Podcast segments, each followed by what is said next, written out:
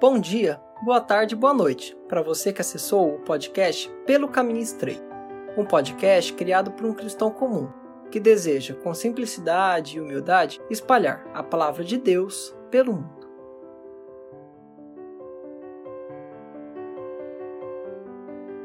Você está escutando o programa Pontos da Fé. Nesse programa, falo com mais profundidade sobre alguns temas da Bíblia, porém, sem perder a humildade, a simplicidade e a didática. Espero que gostem.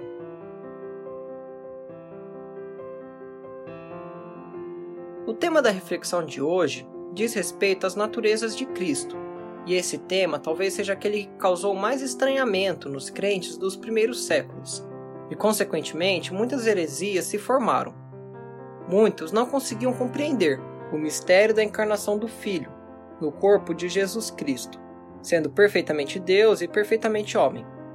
Essas duas naturezas fogem completamente da compreensão humana, e tentar explicá-las dessa maneira não tinha como dar certo, pois sempre recorria a malabarismos lógicos ou negação da realidade posta nas escrituras sagradas.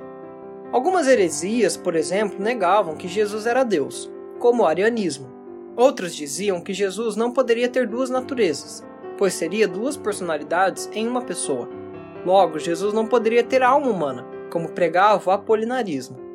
Outros diziam que havia duas naturezas, no sentido de existir duas pessoas em Jesus, como o nestorianismo pregava. A intenção não é falar de cada uma dessas heresias, vamos deixar isso para os teólogos e os livros de teologia, mas serve para apontar como houve dificuldade de compreender esse mistério. Tantas tentativas que, mesmo sutis, atentavam contra a Bíblia, o que Paulo alerta ainda em seu tempo, quando diz em Gálatas 1,8: Mas, ainda que nós mesmos ou um anjo do céu anuncie outro evangelho além do que já vos tenho anunciado, seja anátema. Além de diversas passagens em quase todas as cartas que os apóstolos escreviam às igrejas nascentes, para tomarem cuidado com falsas doutrinas e falsos mestres. Diante desses constantes e numerosos avisos, e tendo em vista que toda a palavra de Deus é divinamente inspirada, vemos que Deus realmente se importa com esse tema. Ou seja, que é muito importante termos a visão correta de Jesus como nosso Salvador. Para isso, um único indivíduo deveria ser homem justo e Deus verdadeiro. E somente Jesus cumpre esses requisitos, como Paulo diz em 1 Timóteo 2,5: Porque há um só Deus, e um só mediador entre Deus e os homens, Jesus Cristo, homem. Bem, por que essas duas naturezas em um só homem são necessárias? Ora, a natureza humana é necessária pois a justiça divina clama que o pecado dos homens deva sofrer a punição nos homens. Assim, se Jesus não fosse homem, como tomaria a punição dos pecados dos homens? Vemos muito claramente isso em Hebreus 2,14. E visto como os filhos participam da carne e do sangue, também ele participou das mesmas coisas, para que pela morte aniquilasse o que tinha império da morte, isto é, o diabo, e livrasse todos que, com medo da morte, estavam por toda a vida sujeitos à servidão. E em 1 Coríntios 15, 21, porque, assim como a morte veio por um homem, também a ressurreição dos mortos veio por um homem. Logo, a mesma natureza que peca é a mesma natureza que sofre a punição, mas Jesus não pecou. Por curiosidade, vemos que isso também ocorreu com os anjos que pecaram e se transformaram em demônios, mas Cristo não se fez forma de anjo para dar a redenção a eles quando diz em Hebreus 2: Porque, se a palavra falada pelos anjos permaneceu firme, e toda transgressão e desobediência recebeu a justa retribuição, porque na verdade ele, Jesus, não tomou os anjos, mas tomou a descendência de Abraão. Tendo em vista que necessitava da natureza humana, como ele não morreu e sofreu a punição eterna, mas conseguiu nos salvar?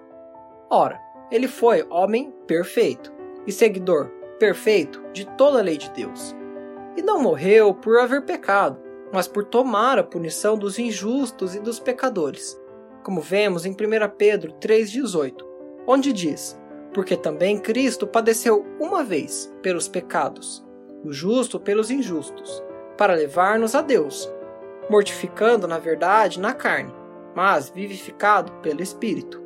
E também em Romanos 5,19, porque pela desobediência de um só homem, muitos foram feitos pecadores. Assim, pela obediência de um, muitos serão feitos justos. Assim como os sacerdotes do Antigo Testamento sacrificavam um cordeiro pelos seus pecados para se purificarem, e só depois sacrificarem outro cordeiro pelos pecados do povo, Cristo se fez cordeiro, se fez sacrifício por nós. Contudo, dessa vez não há necessidade de refazer o sacrifício, pois ele era o cordeiro verdadeiro e todos os outros apontavam para ele, como podemos ver explicado em Hebreus 7:27. Com isso em vista, por que então Cristo deveria ser Deus? E como se comprova isso? Primeiramente, somente com uma natureza divina, ele poderia suportar o peso da punição do pecado, que ele mesmo rogou no Getsemane que, se fosse possível, não tomasse o cálice da ira de Deus. E como uma criatura suportaria a divindade de Deus? Pois tudo o que foi criado é inferior ao Criador, e ainda imerso em pecados. Como diz na 1:16, quem parará diante do seu furor? E quem persistirá diante do ardor da sua ira? Logicamente, somente Deus poderia cumprir com a sua própria lei. Pois se toda a terra e todas as criaturas foram feitas maldição após o pecado ter entrado, pois, se tu, Senhor, observares as iniquidades, quem subsistirá? Como diz o Salmo 130.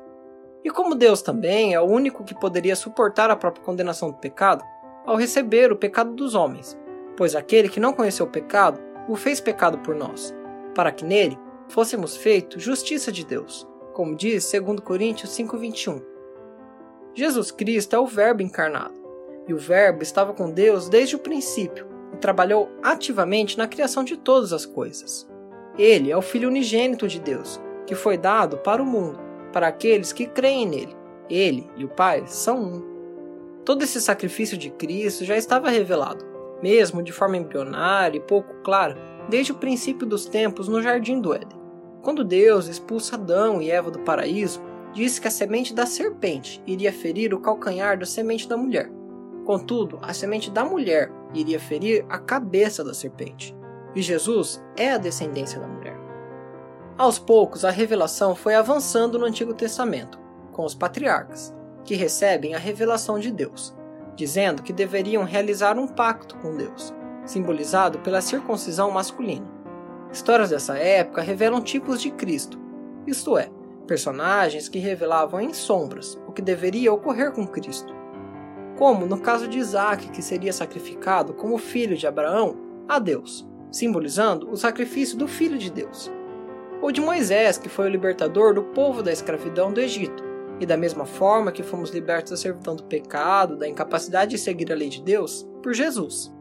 Ou de Josué, que além de ter um nome bem semelhante ao de Jesus, introduziu o povo da aliança na terra prometida. Da mesma maneira que Jesus nos introduz na reconciliação com Deus. Ou de Davi, que venceu todos os inimigos que eram bem mais fortes do que ele, e se constituiu rei em Israel. Da mesma forma que Jesus vence todos os inimigos dos homens e põe fim à morte, para dar a vida eterna aos eleitos e assentar-se como rei nos céus, à destra de Deus. Além disso, continuando a revelação, Davi escreveu vários salmos messiânicos, como Salmo 2, 8, 22, 23, 72, entre outros. Depois, os profetas diziam constantemente sobre o futuro da redenção definitiva do povo de Deus, apontando para o Messias, como por exemplo Isaías, entre tantos outros símbolos da antiga aliança. Contudo, como diz o escritor de Hebreus, havendo Deus antigamente falado muitas vezes e de muitas maneiras aos pais pelos profetas, a nós falou-nos nesses últimos dias pelo Filho. E Paulo, em Colossenses 2, onde as festas, os sábados, os sacrifícios e as leis cerimoniais eram sombras das coisas futuras, sendo muito mais elevado o corpo de Cristo revelado a eles naqueles dias. Portanto, a revelação do sacrifício único e final de Cristo por seu povo ocorreu com a sua vinda há dois mil anos atrás. Isso nos traz duas informações importantes. A primeira é que a revelação foi se ampliando. Desde o primeiro sacrifício de Abel a Deus, os homens eram libertos dos pecados e redimidos pelo sacrifício de Cristo que ainda viria. Para nós que vivemos nessa era pós-revelação total dos planos divinos, devemos nos lembrar continuamente desse sacrifício, pois é ele que nos salva. O segundo ponto é novamente aquele aviso que Paulo diz aos Gálatas, e constantemente em outras cartas, que não deve ser revelado mais nada dentro do plano da salvação, e qualquer evangelho novo é falso e mentiroso, ainda que um anjo traga, pois até mesmo Satanás se transfigura em anjo de luz.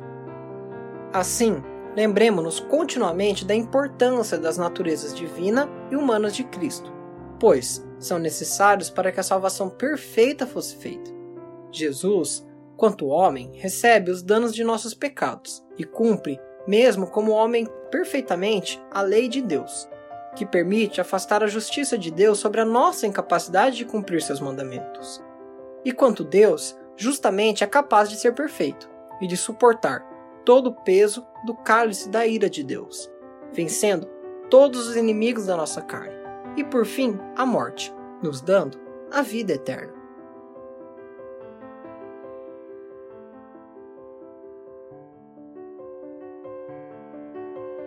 Obrigado por ter assistido ao podcast Pelo Caminho Estreito.